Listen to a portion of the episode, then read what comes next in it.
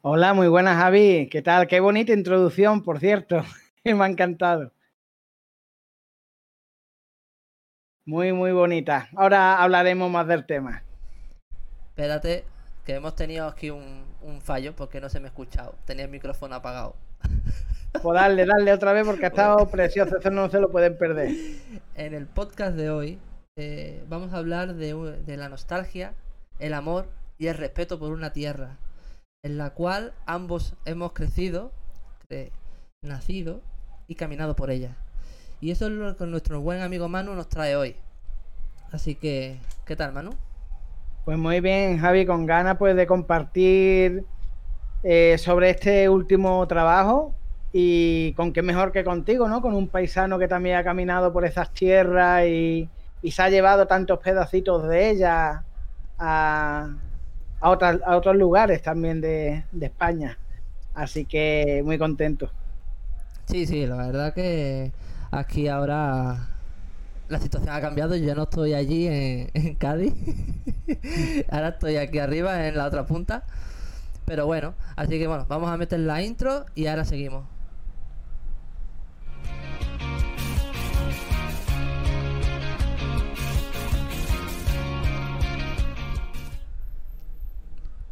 Bueno, ya estamos aquí. Vamos a esperar a que Manu aparezca. Ahí está la imagen. Bueno, ¿qué, Manu? Aquí estoy, aquí estoy. ¿Cómo, cómo vas? ¿Cómo cae de tu vida?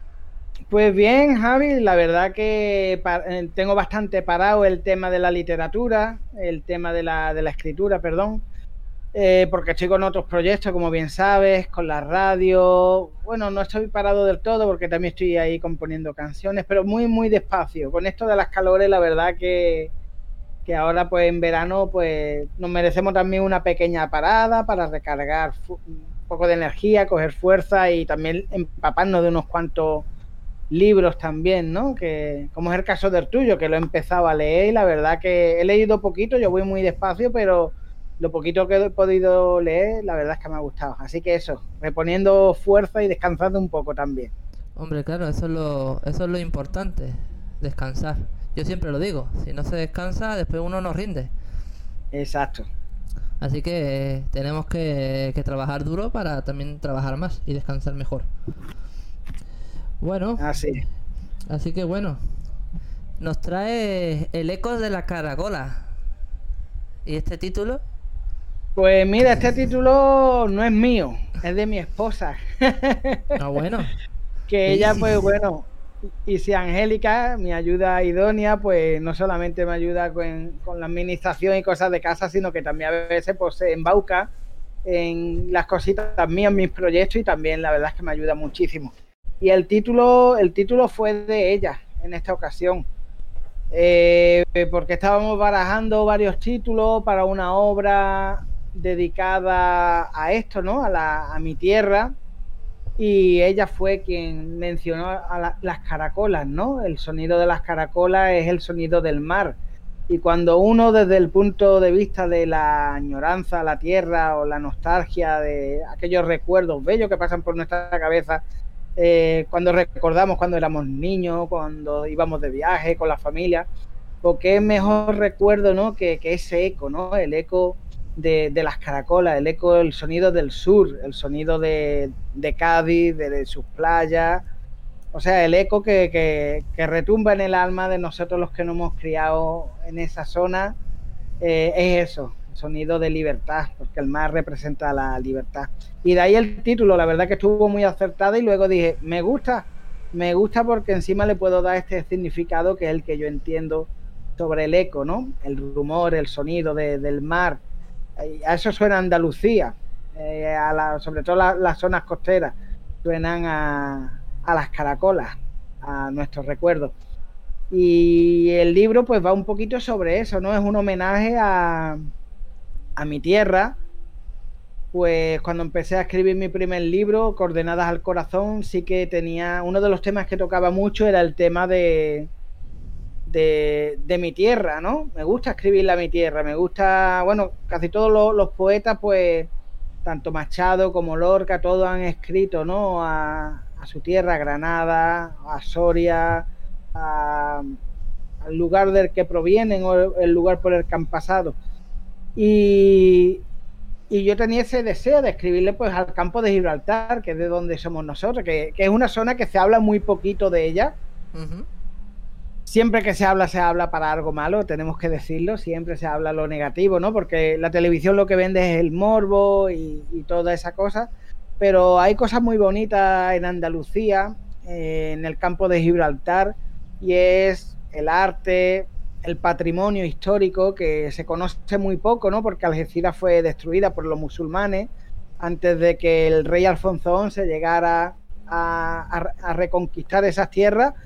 Y la historia de Algeciras, la verdad es que está enterrada. Y ah, vamos, hay durante varios años hay arqueólogos de la zona y asociaciones culturales que hablan sobre el patrimonio histórico del campo de Gibraltar como es por ejemplo la asociación AEPA, Asociación de Emprendedores de Patrimonio del Campo de Gibraltar, AEPA 2015 se llama la asociación, que fue la ventana por la cual me pude acercar un poco más a conocer la historia del campo de Gibraltar, conocer el patrimonio histórico y la verdad es que es muy enriquecedor. Y hay personas que, que, son arqueólogos, personas que son historiadores, y gracias a ello pude conocer un poco más mi tierra y pude amarla más.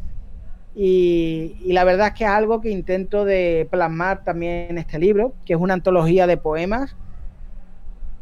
Y bueno, eh, espero que la verdad es que quien tenga esa inquietud y quiera conocerlo, pues también que, que puedan conocer lo que yo he aprendido gracias a estas asociaciones y a mi inquietud y el amor por mi tierra, que puedan también ellos enamorarse un poquito más. Está interesante todo, puesto porque el libro está inspirado en nuestra tierra, no solamente donde nacimos, sino en todo Andalucía, más o menos las, zonas más o menos cerquitas a las nuestras. Y voy a mostraros el, libro, la portada del libro. Manu que todavía no lo tiene en físico, así que yo lo tengo aquí, lo, lo estaréis viendo ahora en pantalla. Ahí estamos. Ahí está, se ve ahí el libro, El eco de las caracolas, una portada muy bonita, la verdad. Está muy, muy bonita. Y aquí que no falte el logo de la editorial. Sí, está editado en Bobby de Letras Ediciones. Y bueno, y decir que la portada del libro, la fotografía es de otro escritor que también ha ganado varios premios de fotografía y de ilustración, Juan Carlos Muñoz, que es original de San Roque y este señor pues es compositor de letras flamencas y él siempre me manda fotografías que toma en el campo de Gibraltar. Esta, esta portada está tomada en la playa de Puente Mayorga, eh, en el municipio de San Roque y él me las manda y siempre me dice usa la fotografía que quieras. Y cuando vi esta, como yo ya tenía pensado sacar este libro, el eco de las caracolas, dije, me quedo con esta imagen porque la verdad es que, bueno, además que hay una caracola que es en una playa nuestra, eh, la, imagen es preciosa. Así que desde aquí quiero también agradecerle a mi amigo Juan Carlos Muñoz, gran letrista de, flamenco. Muchas gracias por, por poner a disposición a los demás artistas pues estas joyas para poder utilizarlas en las portadas. Sí, claro. Mira, aquí tenemos ya la primera pregunta de, que tenemos para hacerte. Te pregunta mi mujer, Andrea. Te dice, ¿cuánto tiempo tardaste en escribir este libro? Pues mira, este, este libro precisamente eh, todos los libros que tengo siempre digo, ese era el segundo. no, pero es que em, tuve un boom creativo en 2018 en el que yo tenía un montón de poemas y, claro, yo lo tenía, por ejemplo, estos los estaba yo eh, escribiendo para la revista de esta Asociación del Patrimonio Algecireño, AEPA, y, y, yo empecé a escribirlo por esa fecha, 2017, 2018, ya estaba yo escribiendo para, para la revista. Luego se me ocurrió recopilar todos estos poemas que ya aparecieron, fueron publicados en la revista de AEPA. Eh, pensé en hacer un recopilatorio y publicar solamente y exclusivamente dedicado todos estos poemas que son dedicados a la cultura de España, de Andalucía y en especial del campo de Gibraltar. Pero sí que fue un boom creativo en el que escribí mi segundo libro fue la, Boca del Loco, mi segundo libro fue este, fueron varios que se empezaron a gestar a la misma vez, pero claro, eh, ya empecé a, priorizar el orden de publicación.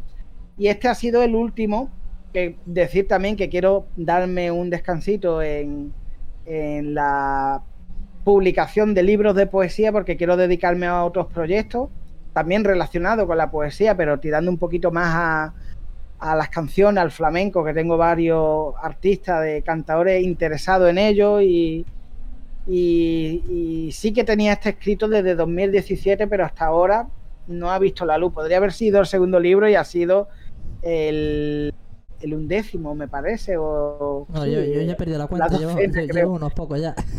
Han salido unos cuantos antes y porque así la situación lo ha ido requiriendo.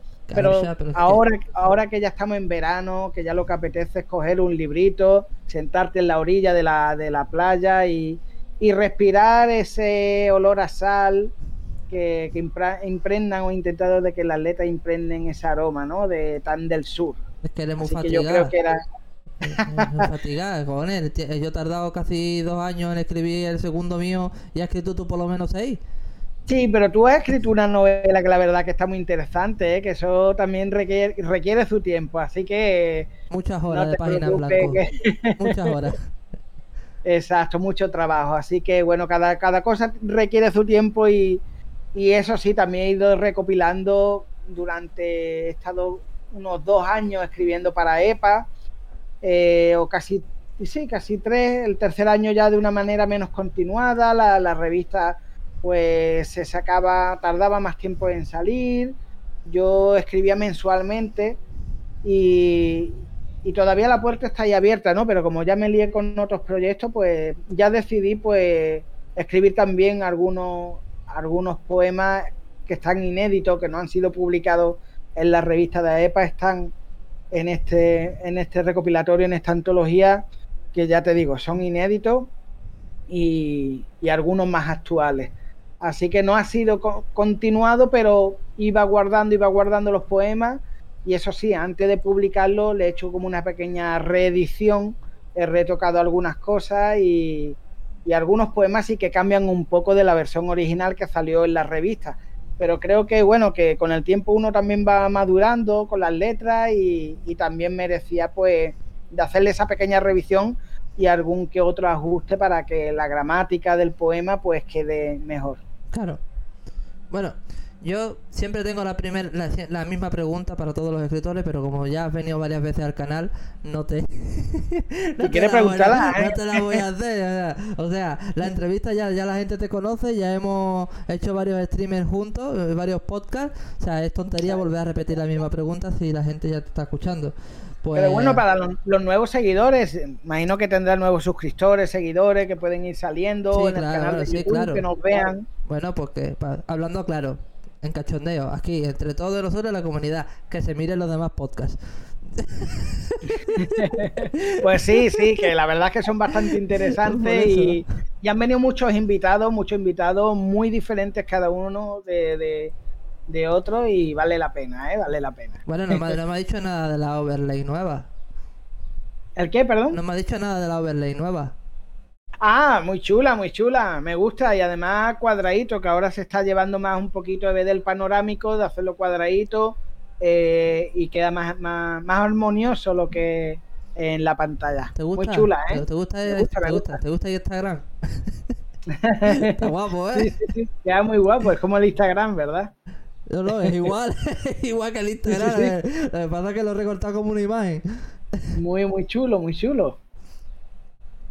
Y nada, el logotipo lo he cambiado un poquillo, pero ahí está. Muy bonito. la verdad es que ha quedado muy bonito. Bueno, vamos al lío. A ver, Manu, ¿de, ¿de dónde nace esta idea para, esta, para este libro tuyo? Pues bueno, como bien decía, la idea viene pues de eso, ¿no? De, de, ir recopilando para la antología, bueno, de hacer una antología poética de, de todos estos versos que iban dedicados al campo de Gibraltar, porque la verdad es que lo peor que le puede pasar al campo de Gibraltar es eh, la falta de amor propio de muchos campos gibraltareños y la falta de unidad en algunas cosas. Cada día pues se está logrando, es algo que se está logrando, ¿no? De que haya ese, ese amor propio por la tierra, ¿no? Pero para ello tenemos que sacar, en vez de hablar tanto de los defectos, porque toda, todas las, vamos, todo lugar pues tiene sus pros y sus contras eh, y distintas opiniones, ¿no? Pero sí que hay muchas cosas bonitas en el campo de Gibraltar y yo sentí la, la necesidad de crear un libro que hable solo del campo de Gibraltar, que hable de Andalucía, que hable de España, un poco de la conquista de Gibraltar, ¿no? Los que estamos aquí al lado del Peñón, pues tenemos muchas cosas que contar. Los que viven fuera igual no lo saben, pero hay una cultura campo gibraltareña, hay un habla eh, campo gibraltareño, que me gustaría, que ahora que lo, que lo estoy nombrando, me gustaría de estar aquí con el libro, se me ha olvidado de cogerlo, que es de, Antonio Gil, el, uno de los presidentes, presidente de la Asociación de AEPA, de Patrimonio de Algeciras, que escribió un diccionario del habla del campo de Gibraltar. Aquí, por ejemplo, a la canica le decimos Mebli. Mebli, viene de Gibraltar, de Mabel. O sea que hay, hay palabras que nosotros usamos y pensamos que se dicen así y luego vamos a otro sitio y no nos entienden.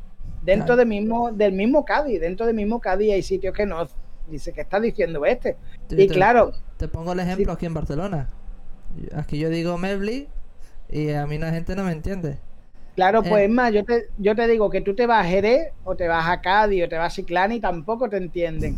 Porque es algo del campo de Gibraltar, en cualquier lado son canicas.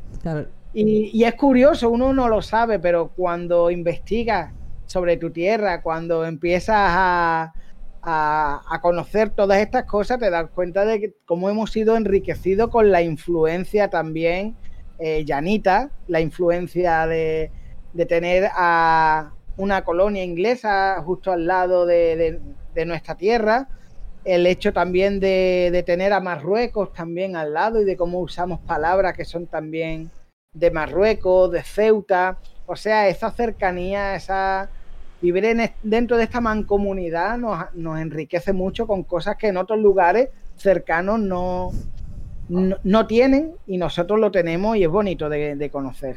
Sobre todo la historia. A mí algo que me fascinó es conocer la historia de Algeciras, la verdad. No, sí, la historia bonita es bonita. Aunque sinceramente yo ahora te puedo confesar, esta última vez que he bajado de Barcelona, después de casi cuatro años sin bajar, madre mía, mejor para ti no es gran cambio, pero para mí fue un cambio enorme. Todo, todo, todo, el paseo, el llano amarillo, todo para arriba, la autovía, la autopista que van a estar haciendo los pastores para arriba. El, puerto, el, puerto, mira. El puerto no llega a entrar, pero desde fuera sí, lo veo. En, este, en este libro, de hecho, hago una pequeña crítica con humor, siempre desde el humor y el respeto, a, yo, conservo libros y con fotografías de, la Algeciras antigua. Yo, me, yo recuerdo que mi padre eh, tenía un libro que le regalamos mi madre y yo cuando éramos pequeños, bueno, cuando yo era pequeño, eh, que era de Algeciras ayer y hoy. Los que se han entendido de estas cosas conocen el libro, un libro grande de color verde, y vienen fotografías de los años 70, de los años 60, de los años 80 de Algeciras, cómo era antes y cómo es hoy. Ojo, que este libro salió en los años 90. El hoy ya tampoco es como es ahora realmente. O sea, que esa fotografía han cambiado mucho y podemos ver el paseo marítimo donde está eh, la parada de autobuses de, vamos, el autobús municipal, cómo el agua llegaba hasta ahí. Es, todo eso era, era costa. La isla verde era una pequeña isla realmente. Ahora nosotros vamos a la isla verde y lo que hacemos es entrar en el puerto y hay un distrito que se llama la Isla Verde, pero no está totalmente rodeado de hormigón. Y escribí uno de los poemas que se llama La cárcel de hormigón, haciendo una, una crítica a lo bonito que, se veía antes, ¿no? Algeciras, eh, en lo natural, ¿no? Como en el, el río de la miel dividía Algeciras, que de hecho Algeciras que no lo sepa, es Al Jazirat Al Hadra, que, que significa las Islas Verdes, no es la Isla Verde, son las Islas Verdes.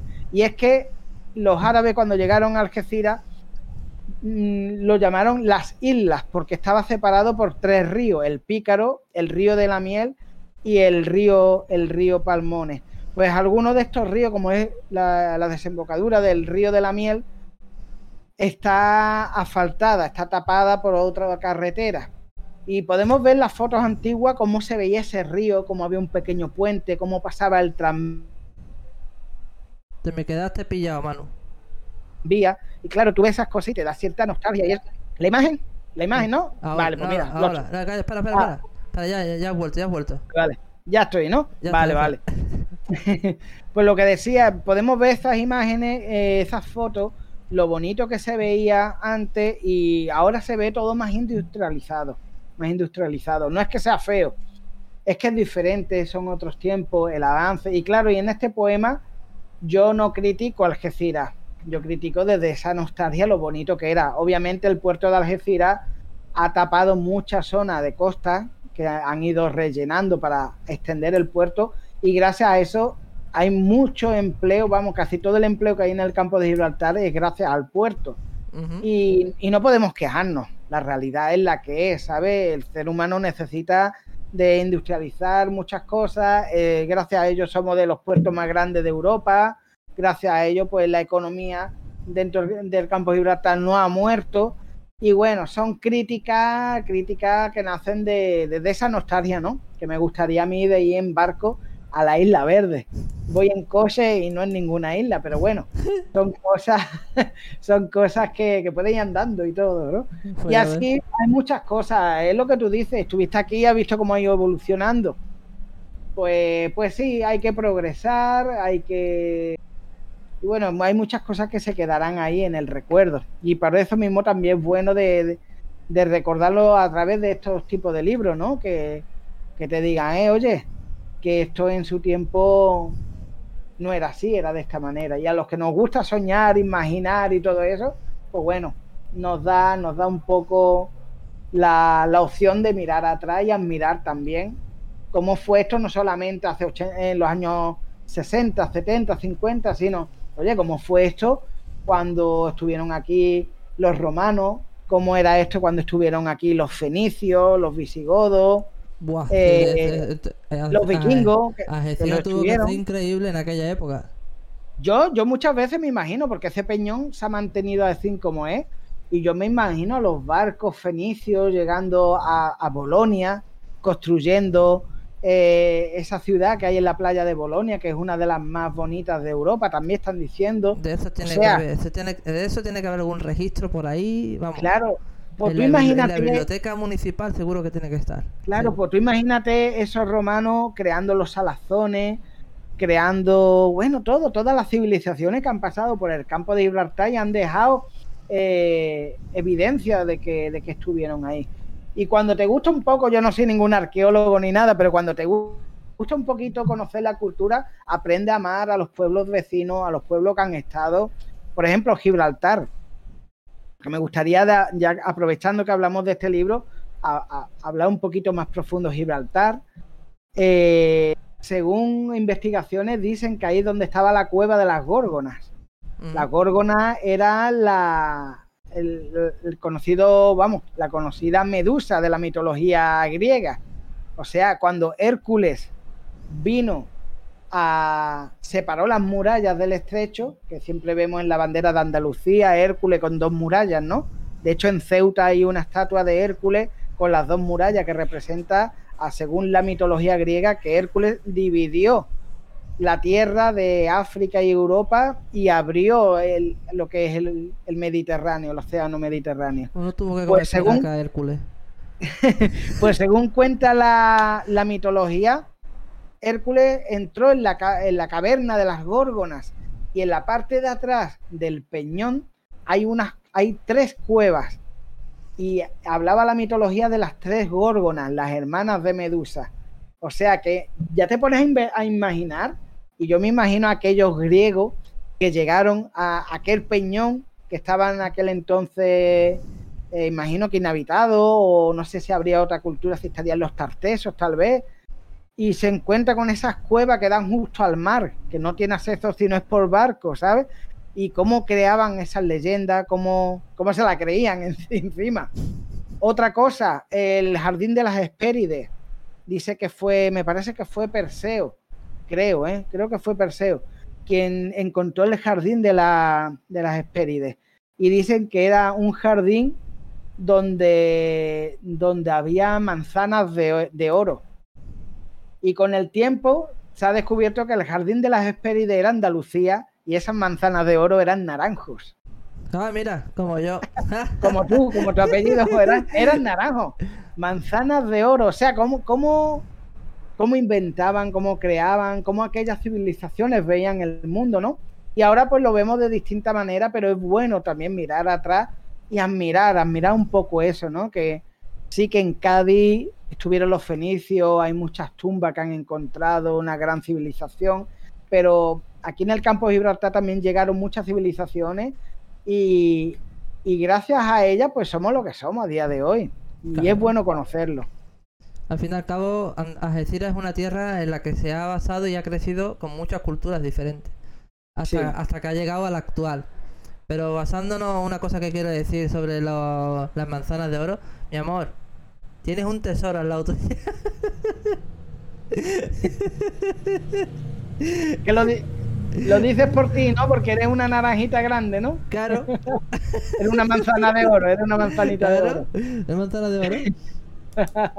bueno, Manu, ¿cómo te inspiraste para este libro? ¿Cómo fue esa inspiración y ese proceso? Pues mira, la inspiración, eh, escuchando mucha música, mucho flamenco, me encanta el flamenco, creo que es la música que más que más representa nuestra tierra, porque el flamenco tiene de todo, el flamenco no es lo que escuchamos, ese que a veces suena bajuno, que suenan gritos, no, no, el, flamenco no es eso. El flamenco es una manera bohemia de expresarse los pueblos de, esta zona de, España. Dice que eh, existía el flamenco, los primeros cantes guturales son de hace 5.000 años antes de Cristo. 5.000 años antes de Cristo ya en la península ibérica había personas que hacían cantos guturales y eso ha ido evolucionando a lo largo del tiempo. Por eso el flamenco es, según la, la UNESCO, patrimonio de la humanidad inmaterial. Y tiene una gran métrica prosaica con raíces gitanas, raíces árabes, raíces goda, de todas las raíces de los pueblos de aquí. Así que escuchando mucho flamenco, Rafael de León, escuchando, leyendo poemas de Lorca y, sobre todo también canciones de Quiroga, de Quintero, que son varios letristas de, de música de la copla española. Pues escuchándolo a ellos, la verdad es que tú sabes que ellos cantan y hablan mucho sobre, sobre España, sobre Andalucía, la tierra. Y de ahí que, que también naciera esa necesidad, ¿no? Yo soy un gran consumidor de flamenco, del buen flamenco, no de cualquiera. Y me gusta pues también decir, oye, como bien decías, uno de mis próximos proyectos, dejar un poco el poema y centrarme más en componer canciones, pero es por eso, porque siempre me ha tirado mucho, sobre todo la parte la parte de las letras. Yo, mira, como nos dice aquí que yo cante algo, si yo canto algo, la cámara no sé si se me congelará, pero tu ordenador peta. Eso te lo digo ya. Déjate, déjate que el ordenador pete, que, no estamos para ordenadores. Por eso te, digo, ¿sabes? O la tele, o la tele de los que no están viendo el móvil va, a petar, ¿no? No, bueno, eh, en serio. léenos algo. No lo cantar, léelo cantar, ahora sí quiero leo algo que tengo por ahí escrito, pero cantar no sé, pero sí que a mí me llama sobre todo las letras. Yo estoy escuchando canciones y me quedo con la letra, de cómo mete esos romances, de cómo juega con las palabras, ¿no? Para, para crear esa sensación que al fin y al cabo nos emociona a través de la música. Y, fue así, Javi, como, como me, me lié con esto de este libro, El eco de las caracolas y bueno, aquí, aquí ya está por fin y, sí, pero todo, todo, toda esa inspiración también tiene un proceso. Después de ese proceso, ¿cómo fue que decidiste empezar a escribirlo? Ya te digo que ya lo iba yo escribiendo, que muchas cosas ya estaban escritas, ¿no? Y luego fue cuando yo dije, oye, pues lo voy a organizar todas las letras que tengan que ver con esta temática, lo voy a organizar y ya sacaré una antología una antología más adelante sobre, sobre toda esta, este, esta temática. Bien, bien, que el ritmo no pare. Que sigas produciendo, sigas creciendo y sobre todo eh, la editorial que también va creciendo. Cada vez hay más oportunidades y más cosillas. Y bueno, Manu, una curiosidad que yo tengo y te quiero preguntar, ¿quién es la prologuista? Eh, la prologuista es Ana Sánchez. ¿Esa quién es? Ana Sánchez. Ella es directora del Colegio Público CEPER Juan Ramón Jiménez. Y la verdad es que estoy muy agradecido a ella porque ella fue la primera persona que, que se fijó en mí en el área literario. Desde aquí le quiero mandar un saludo y un beso a mi amiga Ana, porque bueno, la cosa fue la siguiente. Eh, yo estaba sacándome el graduado en la escuela de, de adulto porque en su día perdí el tiempo y no me lo saqué. Y llegó un momento que digo, me, me lo tengo que sacar, ¿no? Porque eso es algo básico. Me apunté a la escuela de adultos y el Día de la Paz nos pidieron que hiciera una, una redacción sobre un personaje que haya en la historia, pues, representado a la paz. Algunos hicieron lo típico, Gandhi, Teresa de Calcuta, y ninguno pensó en hacérselo a, a Jesucristo, ¿no? Y digo, pues yo se lo voy a hacer a Cristo, me fui, me puse con mi Biblia al lado, me puse a escribir, tan, tan, saqué la redacción y lo entregué. A la directora le gustó tanto la manera de expresar el trabajo que me dijo, oye, a ti se te da bien esto de, de las letras y de, de la escritura. ¿Por qué no te presentas un concurso que está organizando el Ayuntamiento de Algeciras eh, de microrelatos? Y porque cada, cada centro de Algeciras, cada instituto, iban a llevar a alguien representando por, al, al centro escolar.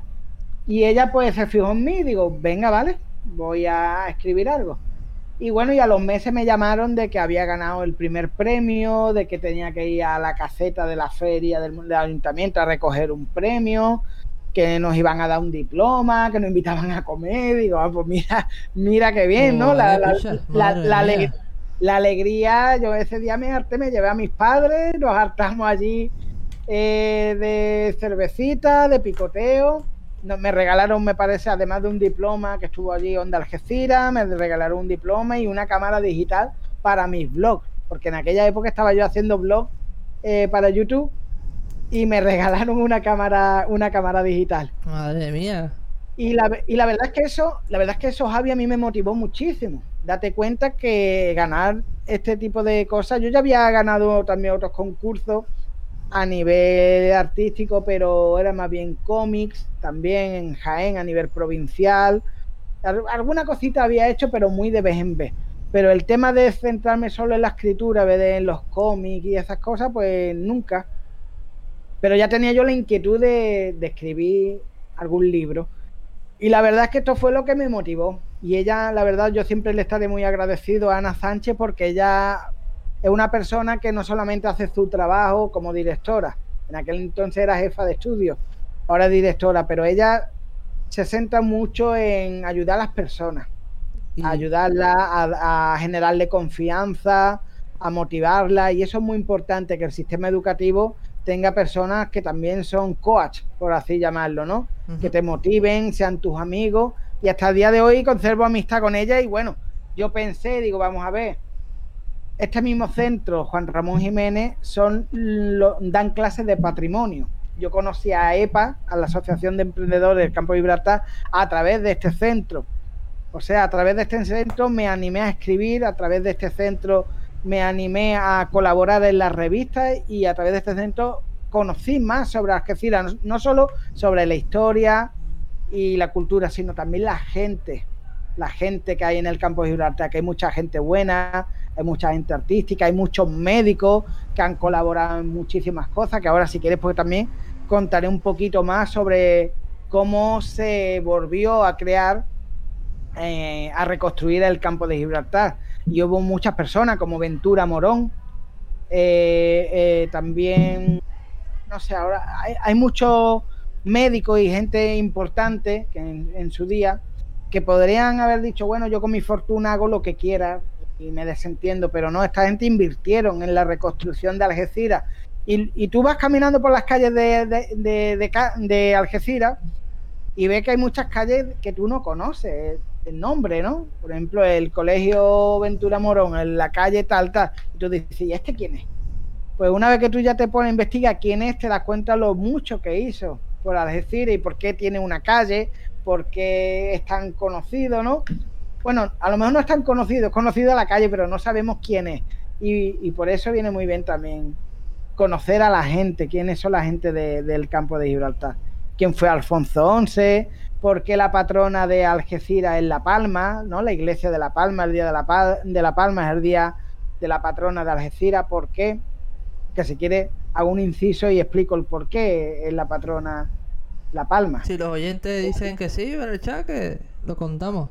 Mientras todo lo que sea. Mientras tanto, yo, sigo con otras más preguntas y aquí estamos. Vale, porque todas las cosas que sean, pues, aportar lo aprendido, la verdad que son cosas muy interesantes que, llaman mucho la atención pues y, es, bueno de conocer. Pues ya ves. Si quieres, vamos con otra pregunta y si a ustedes os interesa un poquito saber sobre la, ciudad, pues lo hablamos. Claro. El por qué, eh, por qué en San Roque pone donde, se donde residen los de Gibraltar podemos contarlo también, cómo se fundaron los pequeños municipios del campo de Gibraltar. Mira, sí, nos dicen, nos dicen que sí. Pues dale, dale. Pues bien. La patrona de Algeciras es La Palma porque el día que se reconquistó Algeciras fue un domingo de Ramos. O sea, el domingo de Ramos fue cuando Cristo entró en Jerusalén y todo el mundo lo recibió poniéndole unas hojas de palma en el asfalto. Aquí entra una, una estrategia de marketing muy importante que usaron los reyes de aquel entonces. ¿De qué manera entró triunfante yo a esta ciudad que es gobernada por los musulmanes? Piensa el rey cristiano Alfonso XI. Dice, pues vamos a entrar un domingo de ramos y vamos a ir con todo. Si nosotros conquistamos la ciudad, la gente nos va a ver como el Mesías porque hemos entrado igual que el mismo Jesucristo cuando entró en Jerusalén. Y por eso el mismo domingo de Ramos invadieron, bueno, reconquistaron Algeciras y en el escudo del ayuntamiento de Algeciras podemos ver un castillo y dos hojas de palma que representan la llegada del rey que llegó triunfante a Algeciras, igual que el mismo Jesucristo, a, a Jerusalén. Un domingo de Ramos. Pues mira, cuando regresemos nos haces un tour con historia. Pues mira, no sería la primera persona a la que le he hecho. Aquí yo he recibido muchos misioneros y, me lo he llevado a dar una vuelta por la ciudad y le he enseñado las ruinas, las ruinas árabes. Eh, pero no las del centro, que esa ya las ha visto. claro, ella lo ha visto, pero no conoce la historia tampoco. Pero mira, hay cosas, hay un balneario en la Plaza Alta, porque desde San Isidro, que es la parte más alta de Algeciras, desde ahí Mm, poca gente lo sabe, pero por ejemplo la Capilla Europa, que es una capilla que está enfrente de la, de la Iglesia de la Palma, en la Plaza Alta de Algeciras, en todo el centro, esa, esa capilla se está cayendo por la humedad. Y es que debajo de la Plaza Alta hay un río. Y ese río, de ese río cogían los árabes el agua para su balneario. Justo detrás de la, de la Iglesia de la Palma han encontrado un yacimiento de un balneario y es que antiguamente se bañaban ahí con el agua que venía de San Isidro. Madre mía. También podemos hablar por qué San Isidro es el barrio más antiguo. Pues es un sitio estratégico. el ser humano siempre ha buscado la parte más alta para, mm, para, para montar el campamento para defenderse de los enemigos que vienen de abajo y tienen que subir a, a invadir, ¿no? Cuando llegan, llegan cansados. Por eso también San Isidro es la primera parte donde se, empezó a construir Algeciras. Pero mm, vamos a hablar un poquito también de cómo se empezó a reconstruir Algeciras. Algeciras fue invadida por los árabes. Cuando Alfonso XI llegó a Algeciras, eh, los árabes sabían que no podían con las tropas y lo que hicieron fue destruir Algeciras. En plan, si no es para mí, no es para nadie.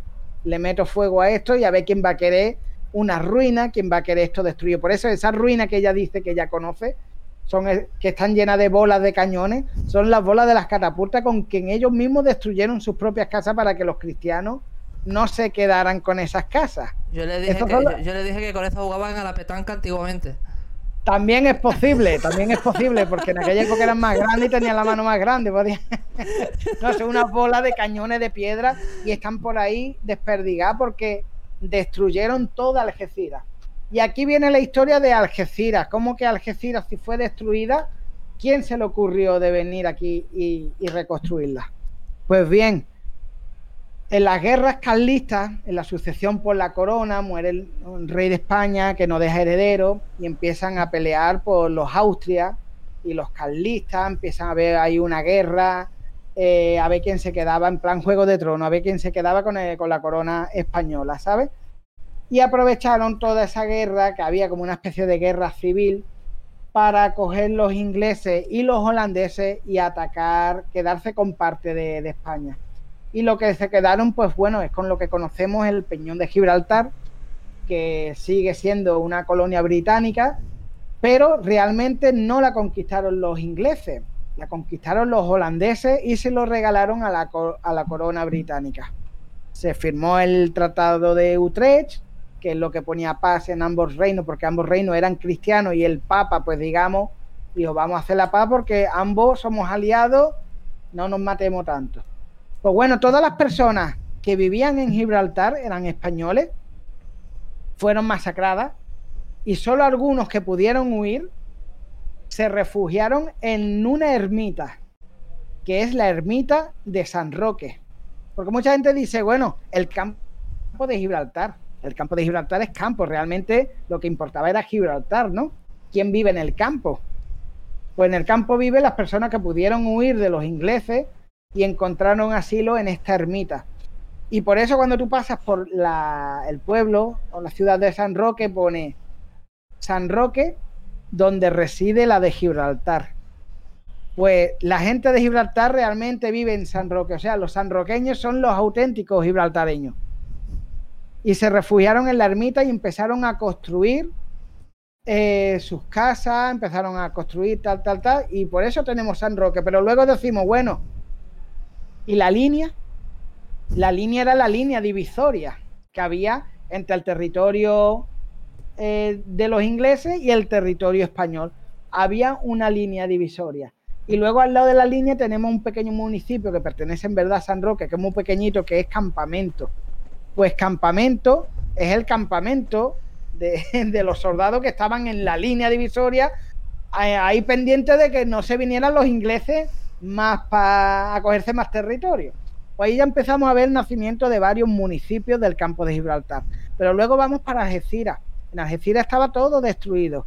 ¿Quién se iba a vivir a unas ruinas árabes que llevaban ya décadas y décadas destruidas? Pues bien, los que se empezaron ahí fueron prostitutas y mutilados de guerra. O sea, las personas que no tenían para abastecerse su vida o construir su vivienda junto a la ermita de San Roque, se fueron a vivir en plan chabola, en plan chabolista, debajo de una ruina. Y el papado de Cádiz, porque aquí que no había un papa, no, el obispo, perdón, el obispo de Cádiz emitió una carta. No, perdón, creo que fue Ventura Morón, una de estas personas que tenemos una calle aquí, emitió una carta al obispo de Cádiz y le dijo la situación que había. Digo, mira, aquí hay personas que se le tiene que dar una residencia y se le tiene que ayudar. Hay personas que están viviendo en la miseria y no encuentran un asilo, hay mutilados, hay prostitutas, hay gente que están dejados de la mano de Dios. Y pedimos ayuda para construirle casas.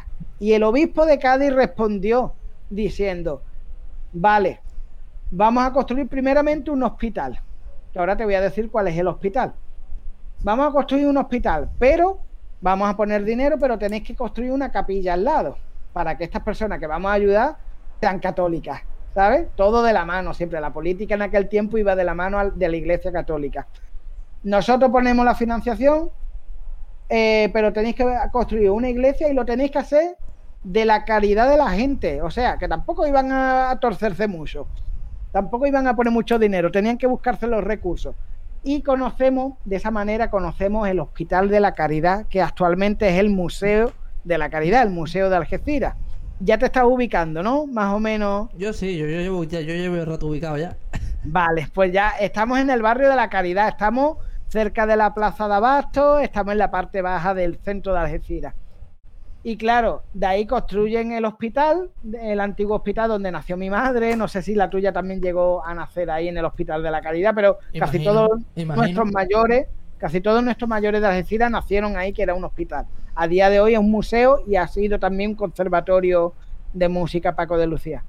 Y bueno, y es así como empieza a reconstruirse Algeciras, como luego la iglesia de, de La Palma, pues que llegó a ser una, una mezquita pues la convirtieron en iglesia. Y bueno, y hay mucha historia, hay mucha historia muy interesante en el campo de Gibraltar que, es bonito conocerla, la verdad.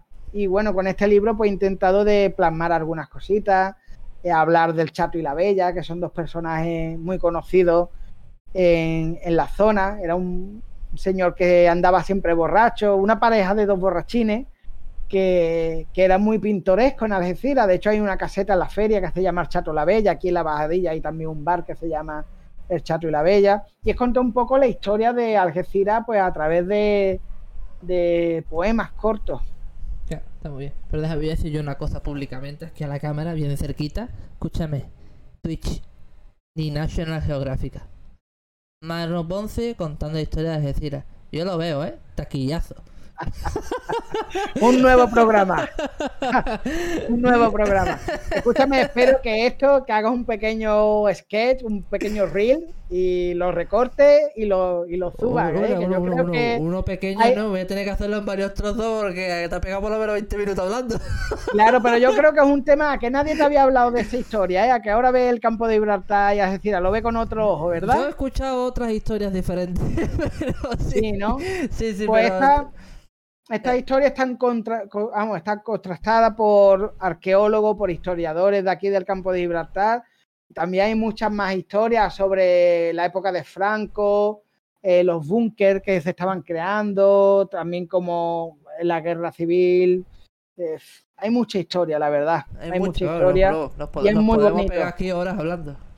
Claro, y yo intento de no basarme en los rumores, ya te digo que yo rumores también había escuchado mucho, ¿no? Mucho, Pero cuando ya estás metido dentro de lo que son realmente historiadores y gente que sí, que la han estudiado y demás, pues ya la verdad es que gusta más, gusta más. Hombre, claro que gusta más.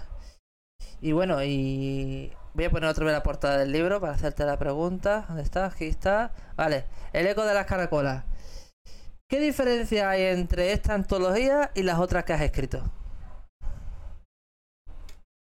La diferencia es, pues, que esta habla más de mi niñez, habla más de mi. de mi tierra, de. No voy a decir que es profundo porque otros libros que he hecho también son profundos, pero dentro de. engloban otra área de mi vida. Esta habla sobre todo en nostalgia. Yo creo que en nostalgia es lo que más expresa esta antología más que el resto de, las demás. Por ejemplo, La Boca del Loco, pues sí que habla más de los pensamientos personales, internos. Eh, no sé, Mariposa Muerta habla más del desamor. Eh, no sé. Y este, El Eco de las Caracolas, pues habla más de quién soy, dónde me he criado, qué es lo que es el mundo que realmente me rodea, el mundo físico y cultural que me rodea. Yo creo que es eso.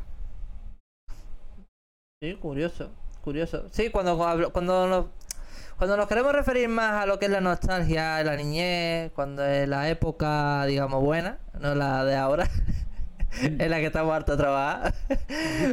Pero cuando queremos recordar algo y dejarlo plasmado en un buen recuerdo, yo creo que el mejor recuerdo siempre es un libro, o ya sea un poema, o una canción, mm. o un relato, o una antología. Todo, todo viene que ni pintado. Pero es una buena forma, como ha hecho Manu, de, de dejar ese pequeño recuerdo para quien lo quiera. Ahí está, y poder leerlo y disfrutarlo de la misma manera que él ha disfrutado escribiéndolo. Porque yo creo que, el aplauso se lo tiene ganado, sobre todo por la biografía que acaba de soltar. Cosa que no he yo. No, yo es, que, yo es que soy un apasionado de todas esas historias, Javi. Dentro de todas las cosas que me gustan, una de las que me gusta es la historia. Y, y la verdad es que, es algo que, a mí me gusta contárselo a, todo el mundo. A mis nietos creo que se lo contaré también. ya, ya, ya, ya me llegará algún WhatsApp de algún nieto tuyo. ¿Tú, te acuerdas de la historia que contaba el Yayo Manu? El Yayo Manu. Ah, ahí tiene el podcast, escúchala ahí. Ya ahí está, ahí está. Está todo en internet. Pues sí. Y te diga, ¿internet? ¿Eso qué es? bueno, Manu. Y aparte, aparte de las antologías, los relatos, las canciones, ¿vas a escribir o tienes pensado de escribir algo diferente a esto? ¿Algo narrativo, literario?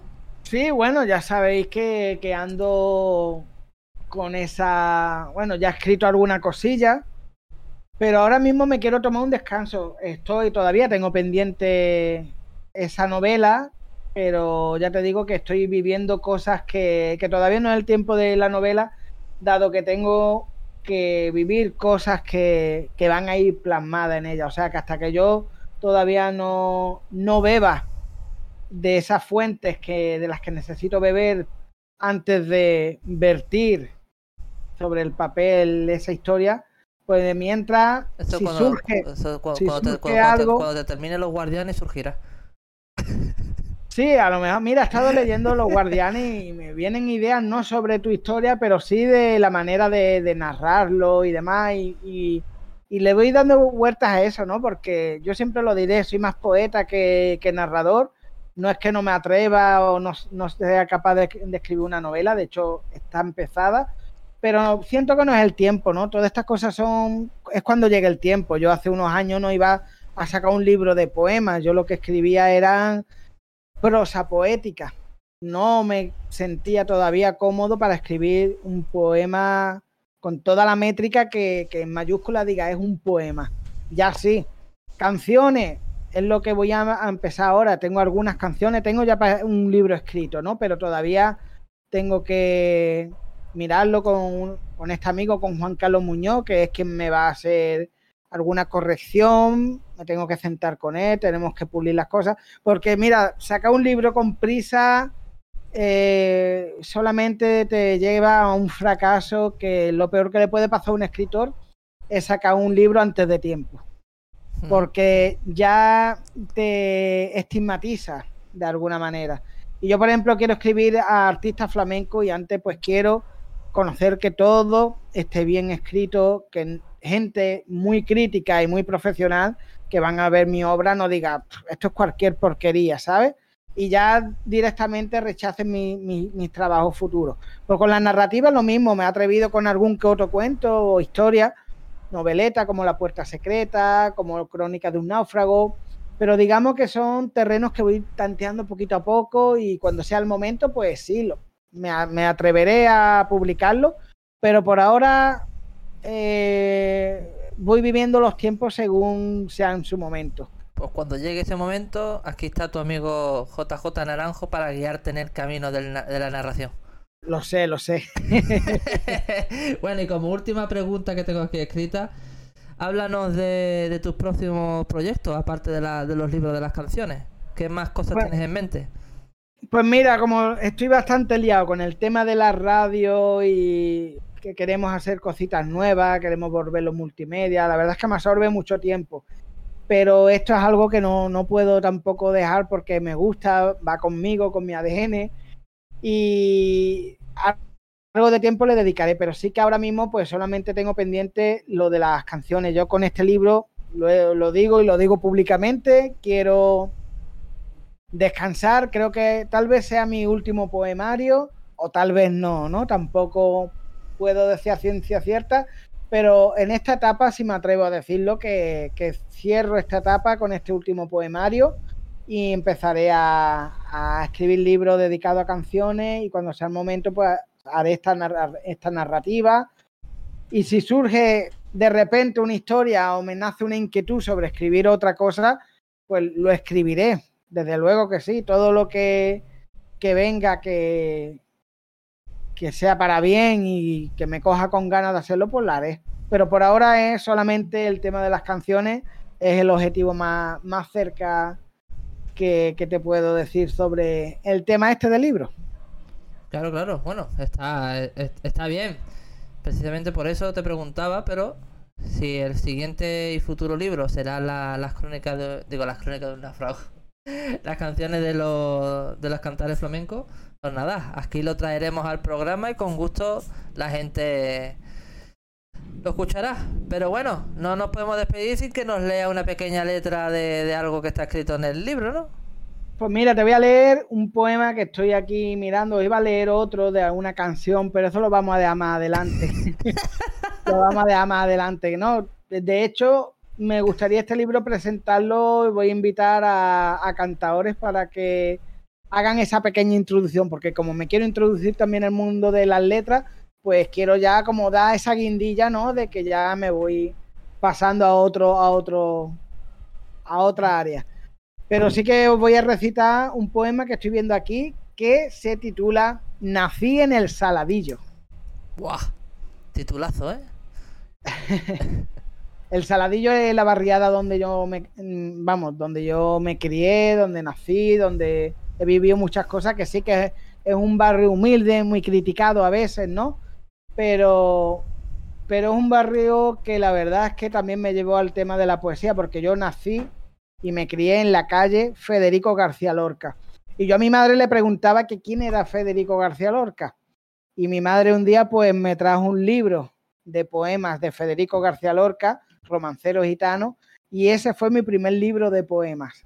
Y aquí estoy a día de hoy, que también escribiendo poemas, y todo empezó pues en la calle del Saladillo, con esa duda y esa inquietud de niño, ¿no?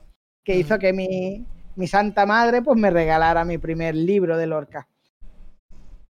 Todas las calles del Saladillo tienen nombre de poeta. Antonio Machado, mi calle Miguel Hernández, tal, tal, tal. Pues bueno, dice así. Crecí en una humilde calle y dice las malas lenguas que somos gente sin clase, de miseria y analfabeta. Que miren con más detalle esa letra pequeña pues no nombra concejales, pero sí a grandes poetas. Mi barrio sí que es rico, por sus calles y leyendas. Yo crecí en el Saladillo, con mal pie y buena letra. Procuré ser buen chiquillo y busqué hallar mi meta. Crecí en la calle Federico, por eso es que soy poeta. Oh, mira. Uh, uh, ese sample, uh, ese sample, ese, ese sampler acartonado ha sido la quintilla, ¿eh? ¿eh? lo tenía preparado hace un rato ya. ¿Qué nivel, qué nivel? Que yo estaba diciendo de dónde han salido estos duendecillos con manos de cartón. Te ha gustado, ¿eh? Tiene. tiene. como se nota que Fantasía en Teleta va cogiendo caché, va, va evolucionando y siempre con ese humor. Me encanta. voy, voy, voy, recogiendo recursos de los pillos. Me ha encantado, digo, este Doctor Octopus no tiene dos manos, tiene cuatro. pues eso, pues dedicado a mi gente, a mi gente de Algeciras, que nadie los tome en poco y que saquen los talentos de la manera más constructiva, que hay mucho talento en el campo de Gibraltar.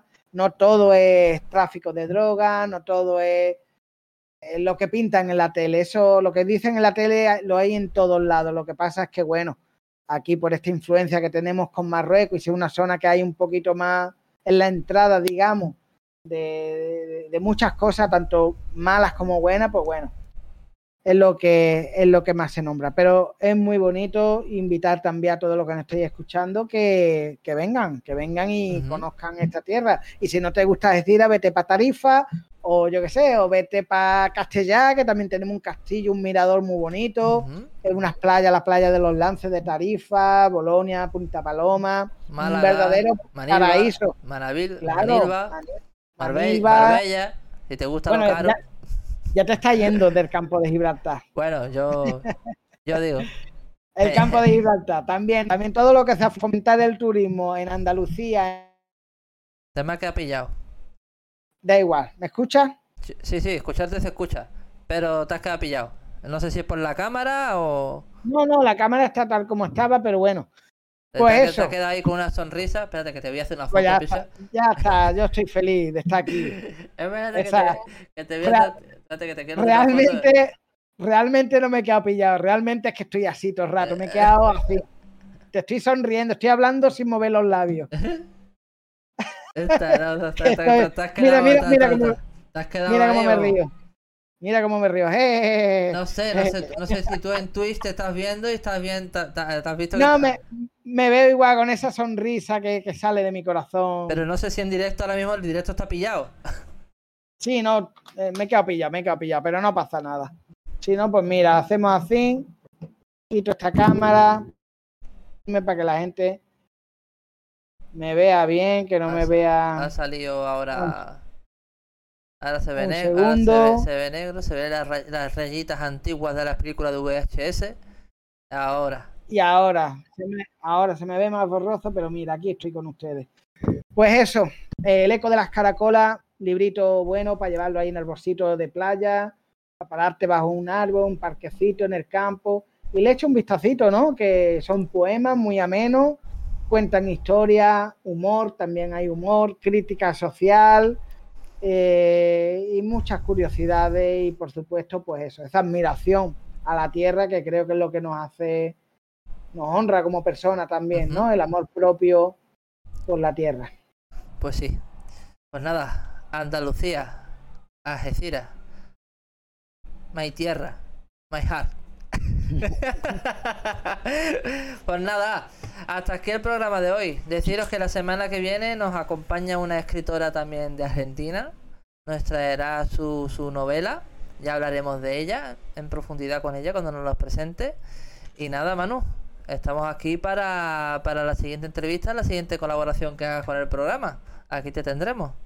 Nada, siempre darte las gracias por el trabajo que haces desde Fantasía entre Letras, un programa que cada vez pues está cogiendo más audiencia de manera merecida, desde luego. Oh, que nos- Y- están escuchando desde Irlanda. Desde Irlanda, pues ya, ya te, te diré, te diré. La verdad es que un programa de mucha calidad, un programa que no encuentras en cualquier lado, muy original, muy acertado, el apostar por la cultura, por los escritores, darte las gracias aquí en nombre de todos los escritores por cedernos este espacio, este hueco y sacar de tu tiempo. Que, que bueno, A que la vosotros, verdad a es que ti y a todos los escritores que vienen aquí son bienvenidos y se agradece que estéis aquí y forméis parte de esta comunidad que poco a poco cada vez va, cre- va creciendo. a ti por invertir todo, todo tu tiempo y esfuerzo por este programa. Muchas gracias. Nada, nada. A ti. Pues bueno, hasta aquí el programa de hoy. Nos vemos la semana que viene. Ah, siento decir que la semana pasada no hubo directo. Hubo muchas cosas que hacer, muchas cosas que preparar. Así que mucho cambio. Y nada, el trabajo es el trabajo. Y es lo que hay. Siento no haber podido avisar, pero nada. Así que bueno, pues nos vemos la semana que viene, en el siguiente programa. Así que nada, hasta luego.